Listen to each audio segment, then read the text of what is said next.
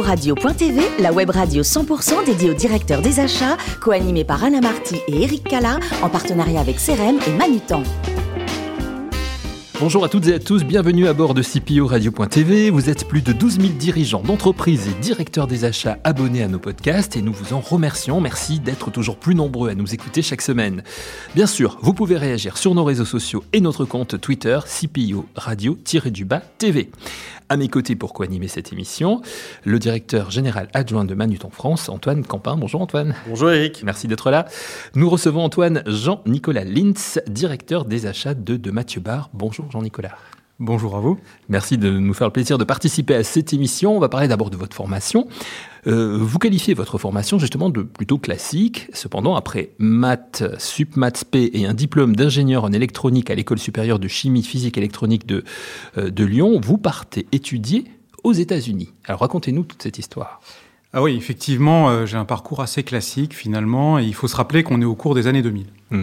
Donc moi, enfin, on approche des années 2000. Moi, j'aime beaucoup les mathématiques. Je suis, j'ai plutôt des facilités en plus, donc euh, tout va bien. Et je me lance à fond là-dedans. Je, continue sans trop me poser de questions.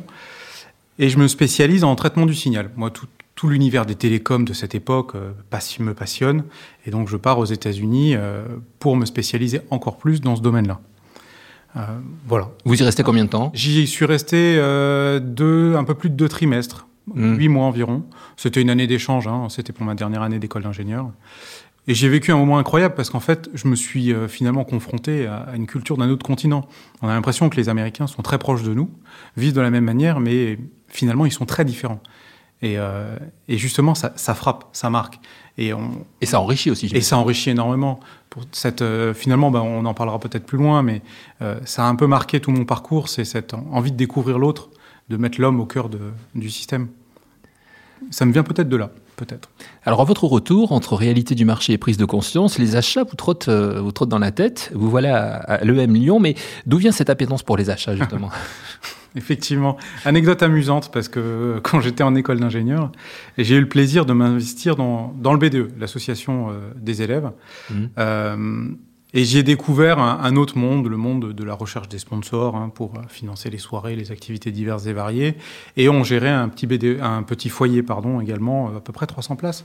Quand même, ça, ça commence à être une belle salle.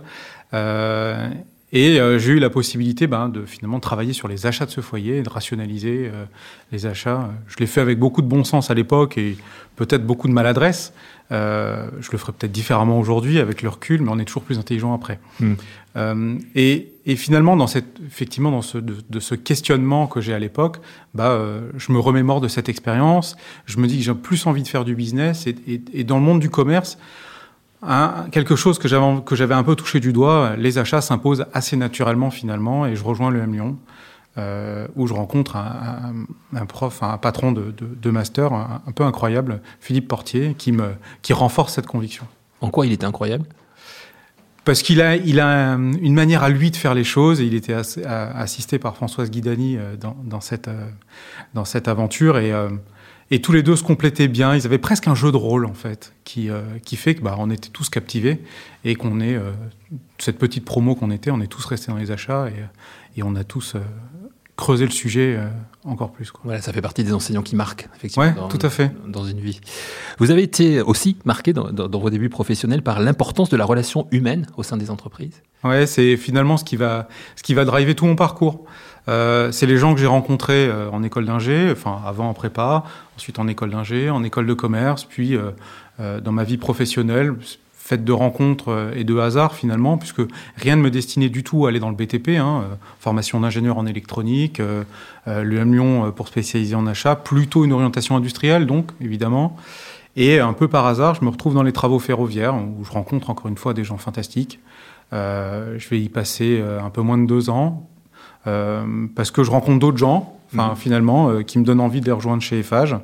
Euh, j'ai travaillé avec euh, Jean-Luc Barras, euh, avec Serge Chichkovski, qui m'a beaucoup appris, qui a été un peu un, mentor pour moi. Et, et chez EFA, je travaille avec notamment Pierre Bourgoin et Béatrice Chabrier, qui partent chez Vinci Construction France pour monter le service achat et qui me proposent de les rejoindre. Et, j'avais envie vraiment de participer à cette aventure avec eux. Et voilà comment je rejoins Vinci Construction France, où je passerai 10 ans. Voilà, vous avez été heureux hein, chez, chez, chez Vinci. Ouais, très. Qu'est-ce qui vous a motivé alors pour, euh, pour ensuite partir chez de Mathieu Barre Et ça, c'est récent puisque c'était l'année dernière. C'était septembre dernier, effectivement, que j'ai rejoint de Mathieu Barre. bah, de Mathieu Barre, c'est une entreprise un peu, un peu différente des autres, enfin, notamment pour moi, puisque comme on le disait peut-être hein, avant l'interview, moi j'ai grandi en Lorraine, et De Mathieu Barre est un groupe qui, trouve ses racines en Lorraine, puisqu'il est le siège est toujours à Metz.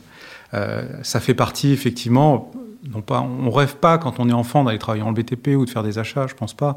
Mais euh, en tout cas, il y avait une appétence, il y avait une relation un peu particulière avec cette entreprise, qui en plus a des valeurs euh, vraiment ancrées dans les territoires de, de développement humain, qui m'ont qui m'ont beaucoup parlé. Et euh, quand j'ai passé mes entretiens, enfin quand ils m'ont sollicité et que j'ai rencontré, que ce soit Bruno Laurin ou Franck Becherel, ou le président René Simon à la suite, j'ai été vraiment marqué par cette finalement ce, côté humain, cette envie de progresser, de faire progresser la boîte, euh, en gardant l'homme au cœur du système. Euh, voilà, ça c'est vraiment un leitmotiv, un, marqueur dans, ce que j'ai envie de faire. Et aujourd'hui, bah, j'ai la chance d'avoir une équipe d'acheteurs euh, extrêmement investie, riche, compétente, et, et j'en suis ravi. Quoi.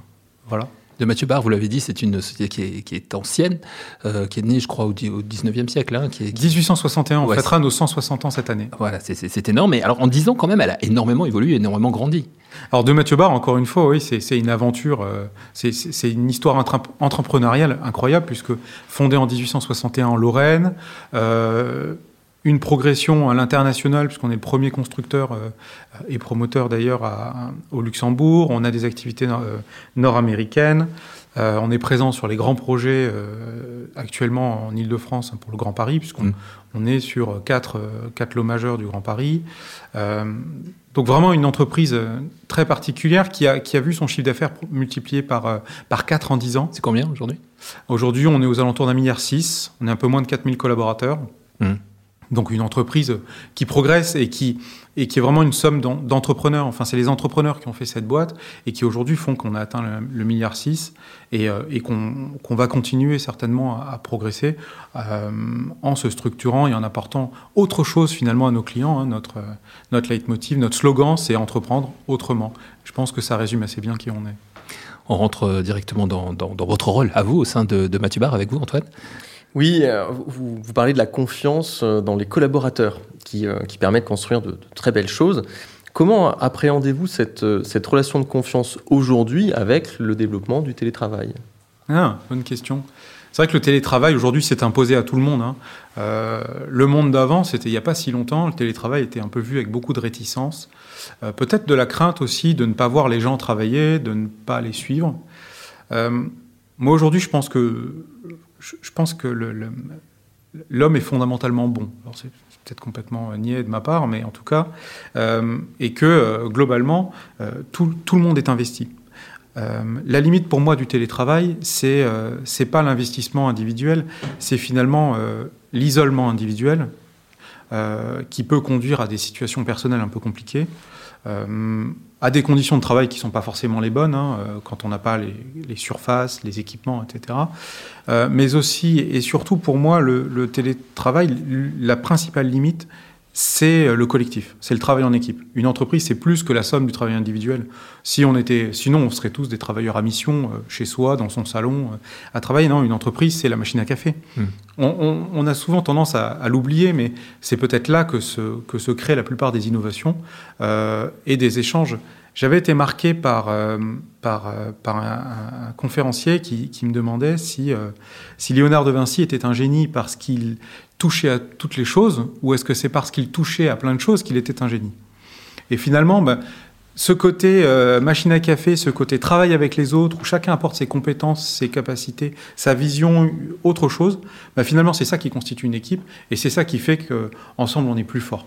Il y a l'adage, hein, euh, tout seul on va plus vite, ensemble on va plus loin. L'intelligence collective. Euh, L'Est de la France, vous l'avez dit, vous, vous tient à cœur. Euh, et on sait que l'acheteur a l'opportunité de dynamiser certains territoires, par exemple en achetant local. Est-ce que c'est une approche que vous avez pu ou que vous prévoyez de mettre en place euh, chez De Mathieu Bar alors de Mathieu Bar, hein, je vous l'ai dit, c'est une entreprise qui est vraiment ancrée dans les territoires. C'est sa volonté. L'une de nos valeurs, c'est d'avoir des partenaires locaux et de s'appuyer sur un certain nombre de partenaires locaux. Et donc oui, on va, en tout cas dans l'ambition que je porte, c'est vraiment de continuer à travailler sur ce tissu local. Euh, évidemment, on, a un certain nombre de sous-traitants, de fournisseurs qui sont globaux et qu'il faudra euh, approcher de manière globale, mais comme une image se constitue de, milliards de pixels, euh, nous on va travailler aussi localement sur chaque pixel pour constituer une image globale. Alors j'ai une question qui est un petit peu orientée, parce que de, Mathieu Barre est, une ETI française, comme Manutan. Euh, et on parle de plus en plus de solidarité entre ETI, donc j'ai envie de, vous poser la question, avez-vous des, pistes pour expérimenter cette solidarité? De la solidarité, mais euh, dans... Euh, entre les ETI Entre les ETI il y a une grande solidarité qui existe entre les ETI de la construction, euh, ça s'est vu pendant la période du Covid. Euh, il y a eu beaucoup d'échanges à un moment pour participer euh, sur les achats de masques, pour se coordonner un peu sur certains aspects. On a effectivement... Est-ce que c'est de la solidarité? Je ne sais pas, parce que finalement, dans le business, on n'a pas tant de... On a surtout des intérêts. maintenant, est-ce qu'on est peut aller au-delà des intérêts en ayant de la solidarité, en ayant la volonté de travailler ensemble, peut-être plus plus que de solidarité, je dirais une volonté de travailler ensemble. Voilà. Oui, ça, là, à cette question-là, oui, je répondrai oui. Et enfin, une dernière question, chez Vinci Construction, on imagine une organisation euh, des achats probablement très structurée, notamment sur les achats de classe C. Euh, chez euh, De Mathieu Barre, comment qualifieriez-vous le niveau de maturité dans la gestion des achats de classe C? Alors les, achats de classe C, même de classe A ou de classe B, hein, à, ce stade, de Mathieu Barre a une une fonction achat qui existe depuis une dizaine d'années. On, m'a proposé de prendre le relais de tout ça, donc je vais contribuer à la structuration des achats, mais pour l'instant, effectivement, on n'est pas très mature sur les achats de classe C. On va déjà essayer de gagner en maturité sur les achats de classe A et de classe B, euh, et puis ensuite de travailler euh, les achats de classe C. Quand on est une ETI, quand on fait un milliard on n'a pas, on n'a pas la surface financière pour avoir une profondeur d'équipe importante, comme j'ai pu le connaître dans d'autres expériences. Et effectivement, bah, on va appliquer euh, l'allégorie que vous connaissez certainement de l'aquarium. Hein. On va commencer par mettre les gros cailloux, puis les moyens, puis les petits, puis le sable, puis l'eau. Et euh, sans, vouloir euh, prétendre que les achats de classe C sont pas importants, on a par contre des gros cailloux tout de suite à aller ramasser dans un premier temps, et on viendra aux achats de classe C par la suite. Comment on le fera? Je pense qu'on le fera avec beaucoup de pragmatisme, comme on le fait chez, chez De Mathieu Barre. mais là, à ce stade, j'ai pas encore la réponse. Merci. Merci Antoine.